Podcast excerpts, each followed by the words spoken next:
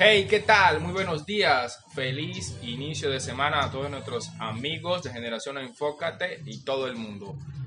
En esta mañana nuevamente acompañándome aquí, trayéndote este podcast a mi lado, Patti Luna conmigo. Buenos días, Patti, ¿cómo estás? Hola, chao, bendiciones para ti en esta nueva semana. La bendición sea mutua, Patti. Aquí estamos nuevamente con nuestros queridos amigos, trayéndoles, trayéndoles este tiempo de, de podcast.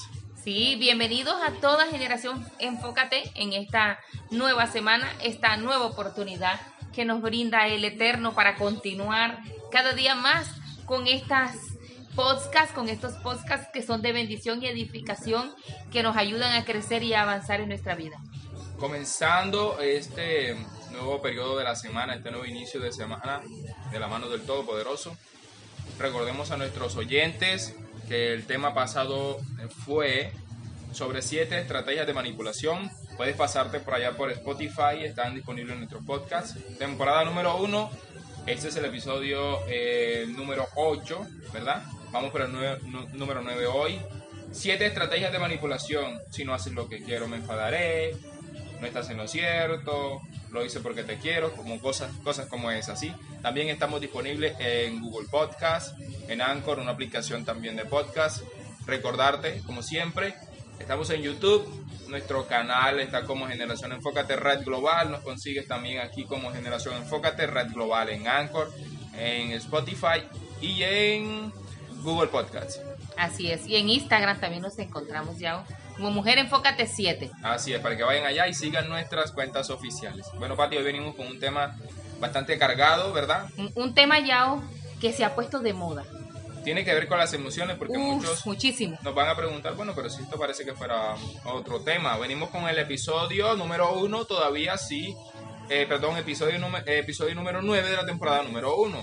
Vamos por nuestro episodio número 9. Venimos con seis causas del miedo al compromiso en las relaciones de pareja. Ya o sabes que todas las personas sentimos cierto temor cuando nos encontramos con alguien que nos interesa, sobre todo cuando la relación puede subir a un escalón más, mientras que algunos disfrutan mucho más grande ese paso, ¿verdad? Hay quienes están en pánico escénico y empiezan a boicotear la relación con excusa. ¿Tú te has preguntado por qué existe el miedo al compromiso? Bueno, Pati, muchas veces es por lo que las personas le hacen creer en su, en su eh, inicio de la relación, ¿verdad? No te cases porque eso es algo muy duro, no te comprometas, ¿sí? Por ahí, por ahí hay una frase muy famosa en cuanto al matrimonio y es el matricidio.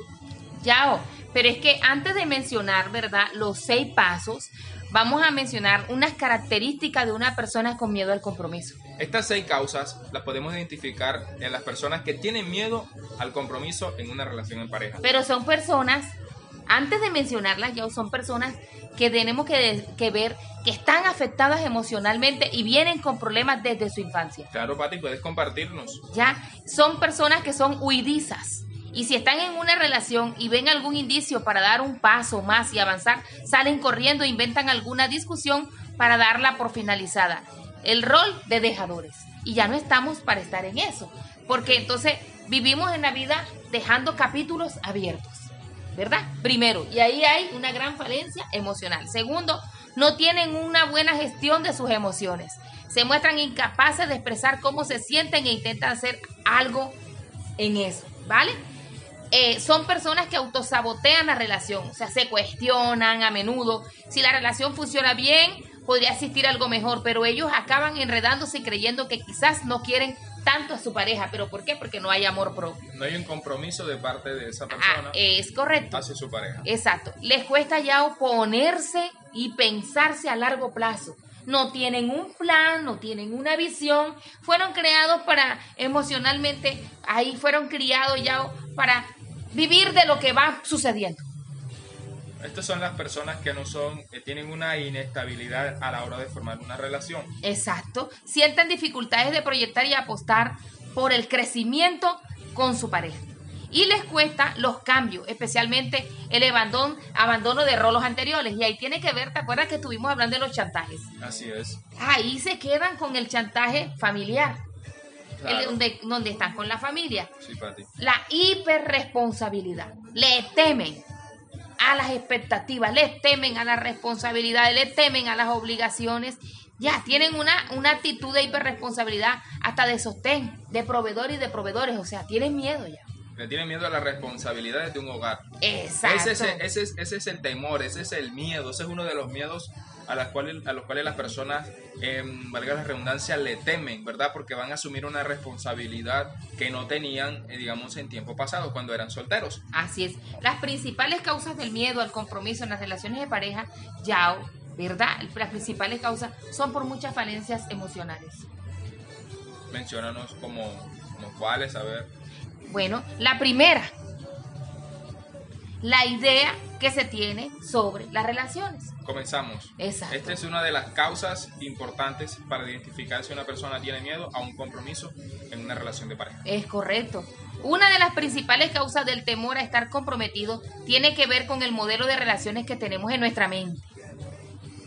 O bien, de es correcto. O con el modelo de relación que hemos crecido y que tomamos como herencia. ¿Patrones de qué? crianza. De crianza y patrones de comportamiento. patrones de comportamiento. Muchas personas crecieron en entornos con relaciones tóxicas y absorbentes, con los papás, con problemas, con traumas. Se como- contaminan de eso y eso es Exacto. lo que van a llevar a su relación Exacto. futura. Exacto. Y debido a esto aprenden que ese y solo ese es el modo de relacionarse. ¿Estás No viendo? encuentran otro motivo. Nada. Entonces ahí viene La propia experiencia. Exacto. A veces la dificultad para vincularse con compromiso con otro es el resultado de una experiencia previa dolorosa y por la cual no queremos atravesar de nuevo. Le temen a una experiencia, Porque ya la vivieron ya. pero no siempre va a ser mala, Pati, porque en este caso, cuando se está comenzando una relación, uno siempre está a la expectativa. Más si la persona viene herida. Si ha fracasado. Si ha fracasado, no una, sino dos o tres relaciones. Entonces viene con esa expectativa y dice, no, ya yo pasé por esto. Pero porque volver a teme la persona ya a indagarse y decir, wow, fallé una, listo, intento la segunda. Y ya en la segunda, si no miré dónde fue la falla, la primera, en la segunda voy a volver a fallar. Se trata de identificar eh, los patrones donde se está fallando, ¿verdad? donde hay una introspección, hacérnoslas y es dentro de nosotros, porque creemos que el que nos falló es la pareja con quien fracasamos Así es. y, el, y, y la, la culpa es mía. Cuando una relación se deteriora ya no es uno el que falla, son los dos. son los dos. Pero en este caso, la persona siempre piensa que es él o- o es la otra en cuestión la que está afectando la relación. Por lo general siempre piensan que es uno y que la del error es la otra persona. Exacto. Entonces ya ahí pasamos al- a, a- a la tercera causa. ¿Qué es lo que entendemos por compromiso? Muchas veces, Yao, tenemos, y les cuento, generación Enfócate, tenemos una imagen errónea de compromiso y terminamos por igualarlo a quedarse en libertad o ahogo. Y pensamos en términos de pérdida y no en las ganancias que implica compartir con otras personas nuestros intereses o actividades. En este punto, también resulta interesante dar un paso más y cuestionarse la idea del amor romántico que estuvo en auge de manera indiscutida durante mucho tiempo. Sin duda, resulta idealizarlo y prescriptivo sobre cómo deberían ser las relaciones. Puedes entender esto, ya que sin embargo no existe una sola forma de vivir y expresar el amor. Pero es que las, personas al, al escuchar esta palabra de compromiso, como muchos pensamos, es como que algo que te va a atar, va a decir, bueno, como yo te decía, el matricidio, ahora sí prepárese hermano, amárrese los calzones, álceselos y ajusteselos bien. Porque las personas entienden esa, esa palabra, ¿verdad? El compromiso lo entienden de esa forma, como algo, ya no van a dejarlo salir, ya no van a Pero sabes que tiempo. comprometerte, comprometerte es dar lo mejor de ti. que va a ser disciplinado, Es correcto, responsable. buen ejemplo. Exacto. Puede cobrar formas muy diferentes en virtud de la relación de pareja, que implica expectativas, negociación y acuerdo ya. Nuevamente, Ese es el compromiso. como siempre mencionamos, Patti, la mesa de negociación debe estar Exacto. activa. El diálogo y la comunicación debe ser importante en este caso para que ambas personas puedan entender lo que es un compromiso. Así es. Ahora viene el cuarto, que es el temor a ser herido y a sufrir. Yo pienso que por esta etapa hemos pasado todos. Y yo te digo desde mi perspectiva, ¿verdad? Porque nosotros habemos muchos hombres que al principio de cualquier relación a veces preferi- preferimos quedarnos solos para que no pase esto. Ay, es que yo no quiero que me diga que no. No quiero recibir un no, entonces mejor no digo nada. O me quedo solo porque no quiero conformar una relación y no quiero salir lastimado más adelante porque esa persona es mala y yo siempre salgo sufriendo, que vemos a la otra persona como una amenaza. Así es, estar en pareja implica compartir, pero algunas personas interpretan esto como exponerse. Y es revelar nuestras experiencias, historias personales, proyectos y sueños. Y hay quienes creen que esto nos deja en una situación de vulnerabilidad, que es lo que tú estás llamando como amenaza ya. Y por eso prefieren no correr el riesgo de sufrir.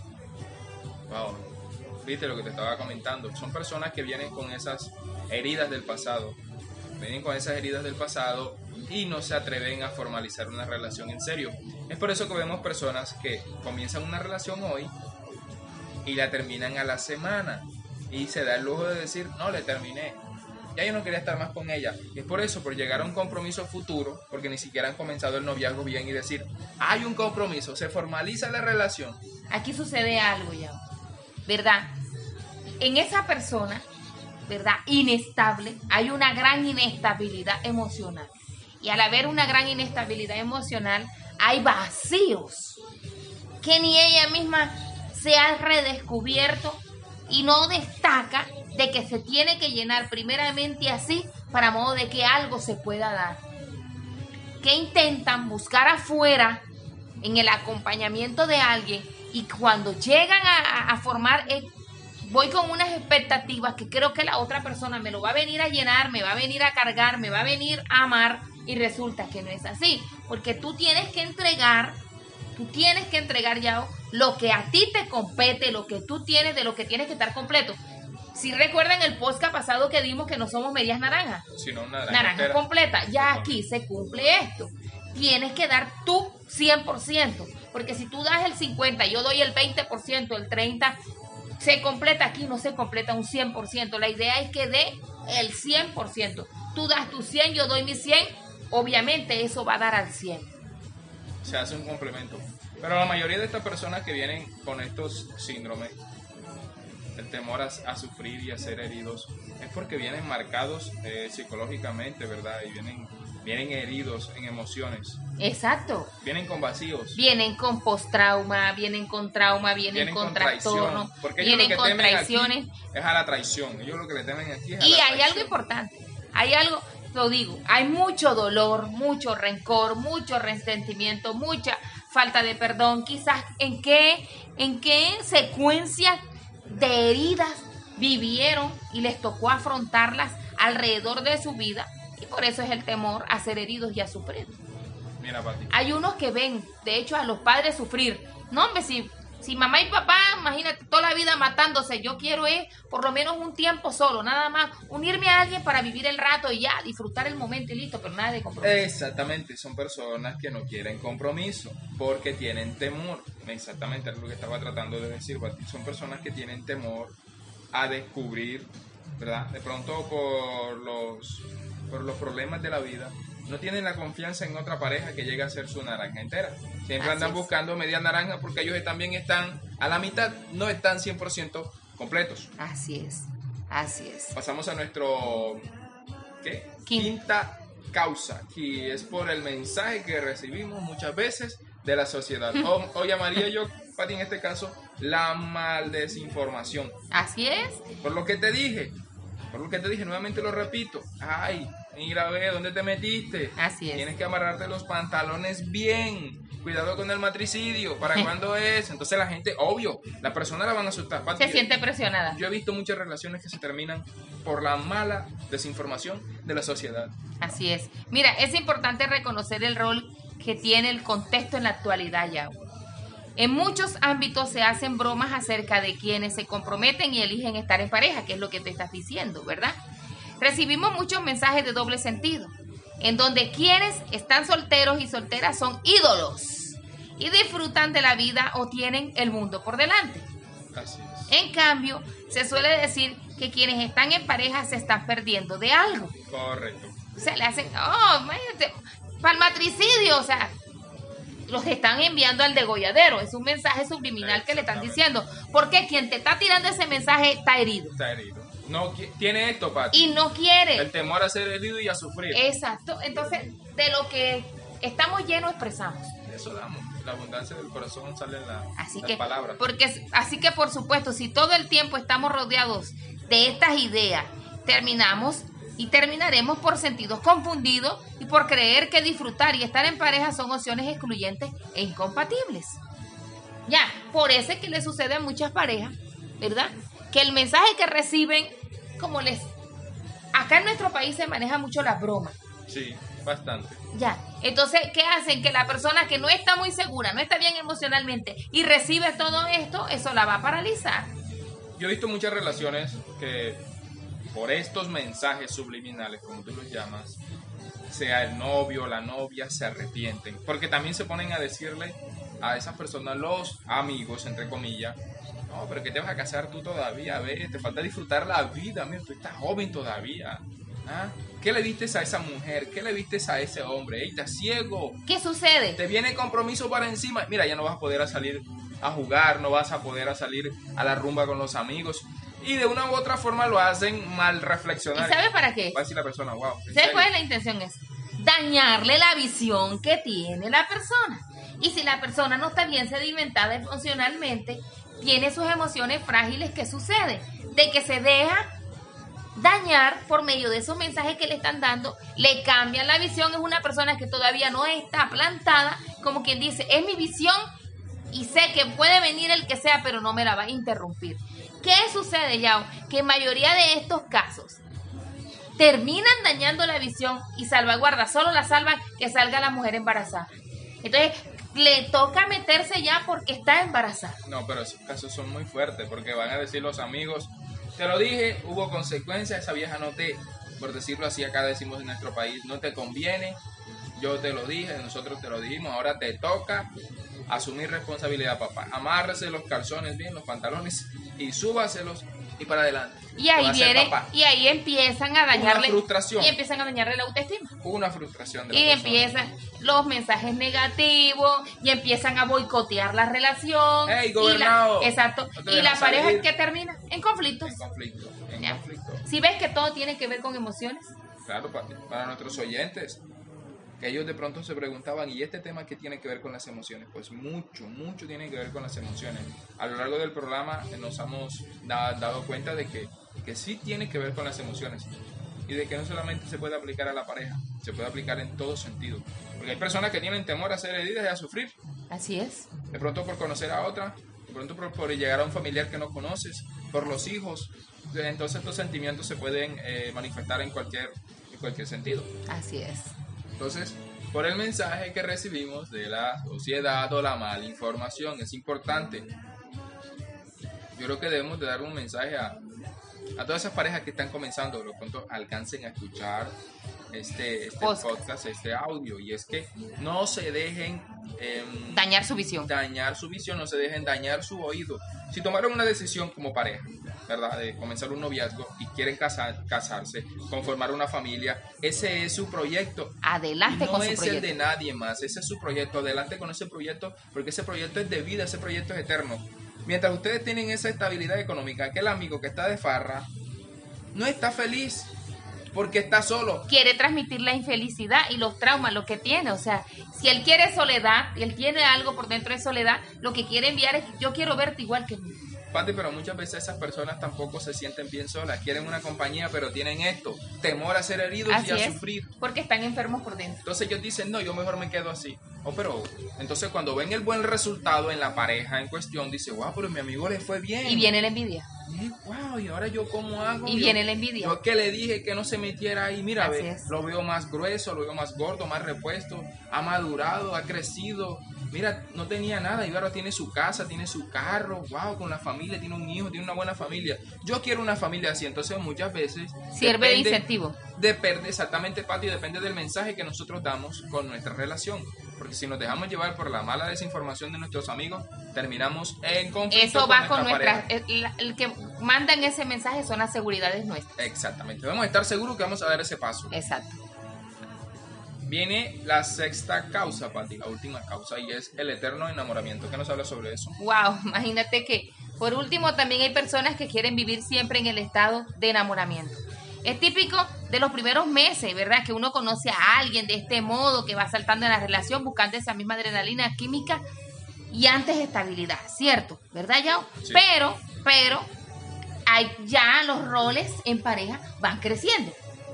Ya los roles en pareja, el enamoramiento está, pero ya vamos adquiriendo, cuando estamos de novio, cuando estamos al principio, no hay el mismo compromiso, no hay la misma responsabilidad en la convivencia. Se va adquiriendo compromiso y responsabilidad a lo largo que la relación va tomando, eh, este, ¿cómo que?